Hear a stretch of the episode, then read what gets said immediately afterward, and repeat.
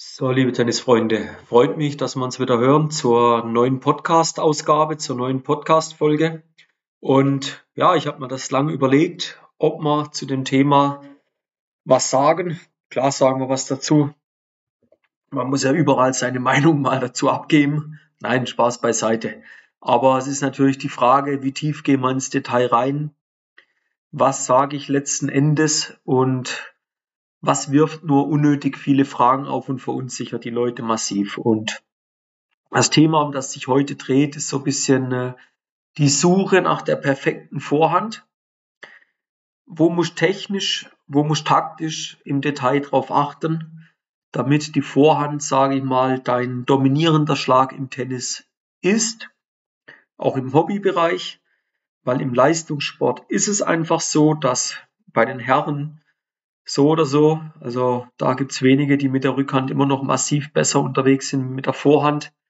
Bei den Mädels gibt's paar, wo mit der Rückhand solider unterwegs sind.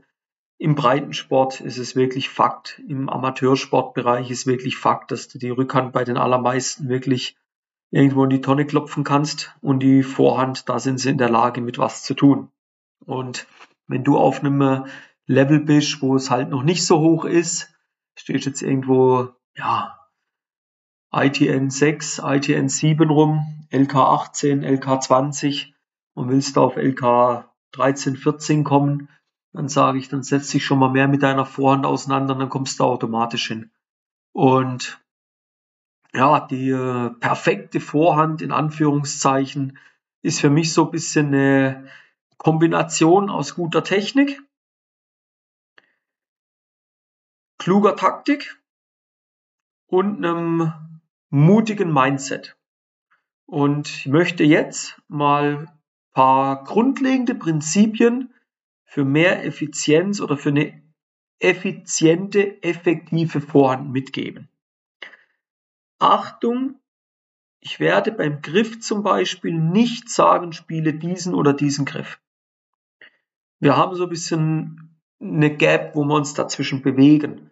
Und jeder möge sich bitte für sich raussuchen und auch Erfahrungen sammeln, was passt für ihn wie wo am besten.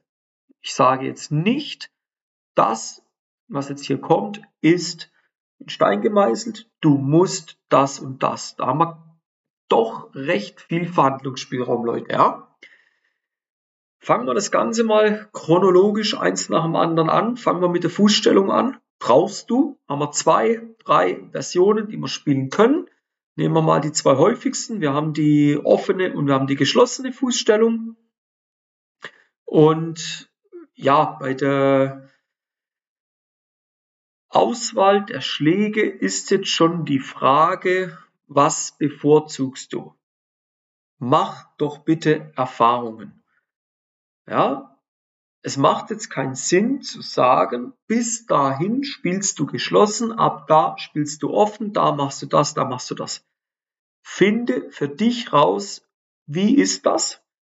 Ein Meter neben der Seitenauslinie eine geschlossene Position zu spielen. Wie ist das? In der Mitte des Platzes für dich eine offene Fußstellung mit der Vorhand zu spielen. Wie ist das für dich? Und dann mach doch Erfahrungen. Ja, also ich würde jetzt nicht sagen, du musst da das und das spielen. Ja? Gehen wir eins weiter. Kommen wir direkt zum Griff. Auch hier, und das ist für mich ganz entscheidend, es gibt nicht den Griff, den du da spielen musst.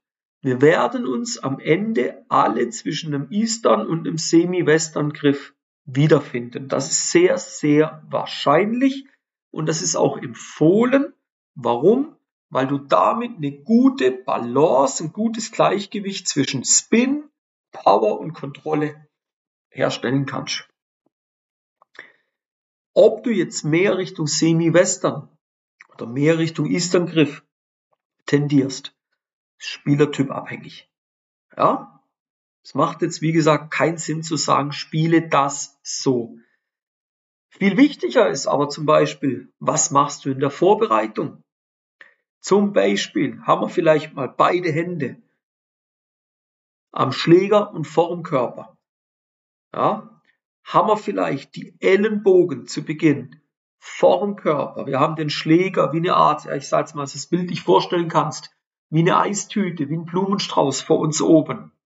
Ja, wir drehen die Schulter auf am Anfang in der Vorbereitung und leiten dann die Bewegung ein. Viele drehen erst unten mit der Hüfte auf. Ich sage, dreh erst oben auf und dann geht unten auf. Ja? Ein weiterer Punkt.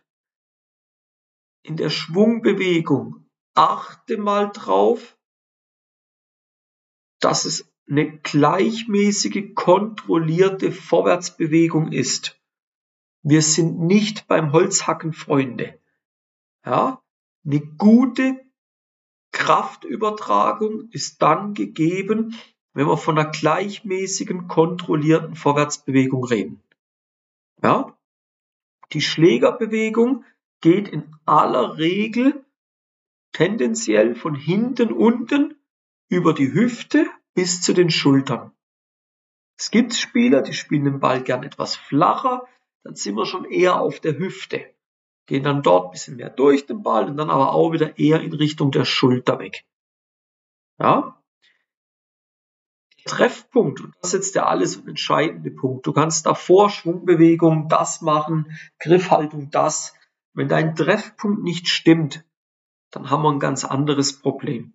Und bevor du nach dem perfekten Griff suchst, suchst du vielleicht zuallererst mal nach dem perfekten Treffpunkt, weil der liegt seitlich vor dem Körper. Dein Ziel ist es, den Ball in etwa auf Hüfthöhe zu treffen, dann kannst du eine gute Kontrolle, guten Spin und eine gute, eine gute Beschleunigung erzielen. Und das sollte deine Hauptaufgabe sein, sich immer treffpunktorientiert zu fokussieren. Dann haben wir den Ausschwung. Folgt in der Regel immer über die freie Schulter. Ja, und dadurch tust du nochmal durch dieses länger durch den Ball durchgehen, durch dieses über die Schulter wegschwingen, tust nochmal ein bisschen mehr Kontrolle geben, tust nochmal ein bisschen mehr Spin dem Ball dazugeben. Die Schlagbewegung hinten raus wird nicht abrupt beendet.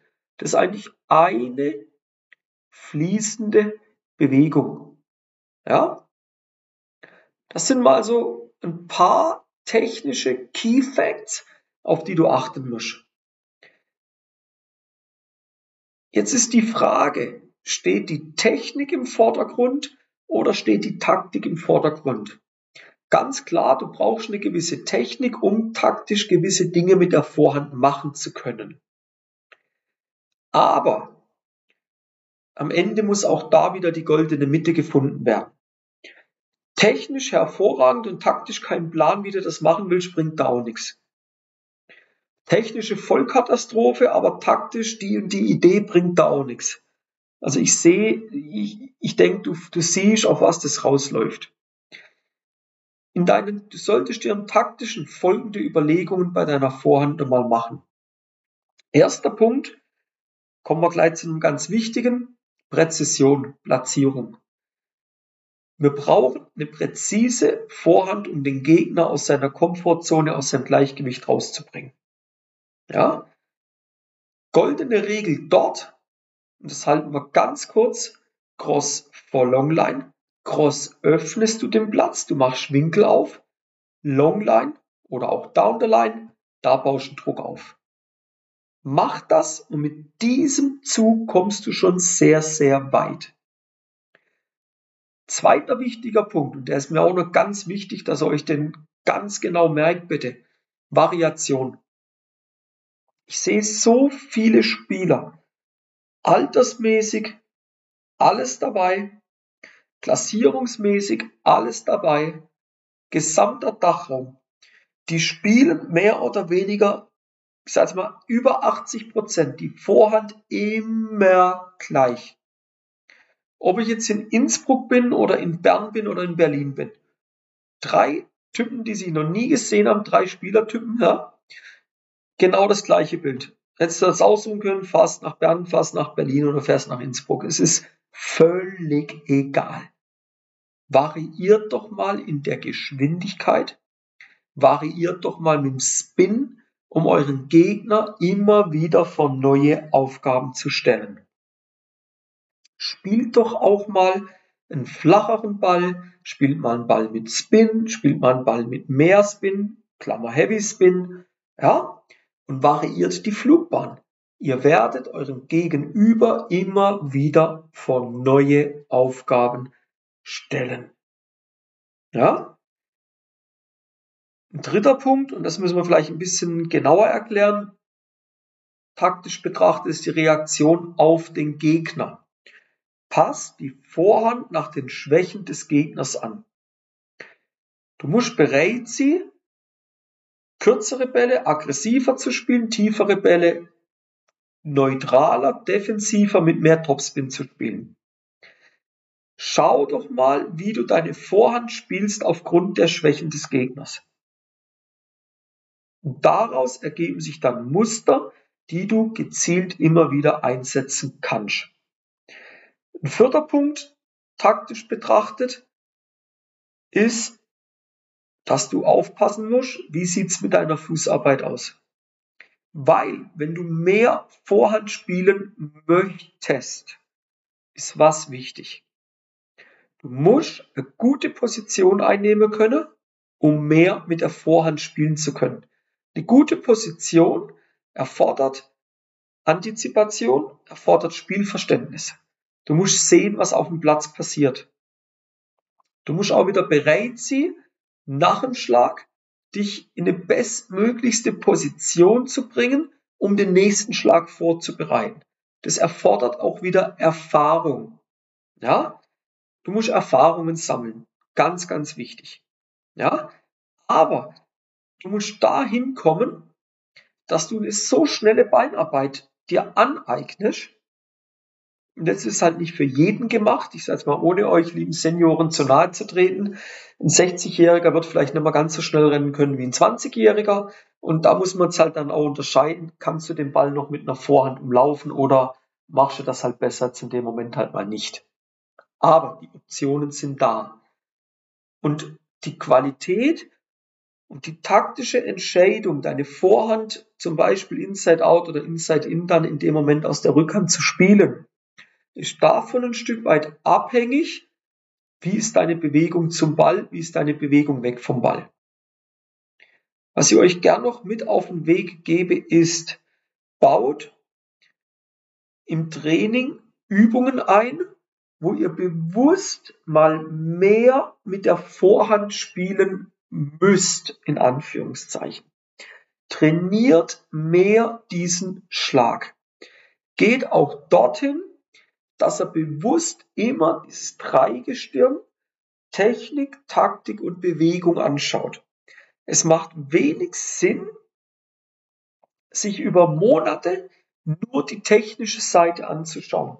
Ihr müsst immer das gesamte Bild betrachten. Ja, ich also die Frage stelle, wie komme ich zum Ball? Wo muss ich den Platz letzten Endes ja, verteidigen? Ist immer in der Bewegung drin. Technisch, wo kann ich zum Beispiel mehr Spin rausholen? Mehr Handgelenkseinsatz, bisschen mehr unter dem Ball kommen, schnelleres über den Treffpunkt rüberwischen und so weiter. Taktik, was ist der Unterschied vom Vorhand Inside Out zum Vorhand Inside In? So.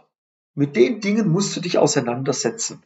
Mir war wichtig, nochmal kurz und bündig auf ein paar wichtige Eckpunkte im äh, technischen Aspekt einzugehen dann euch so ein bisschen praktische Möglichkeiten zeigen. Ja, man kann da nur viel tiefer reingehen, ganz klar.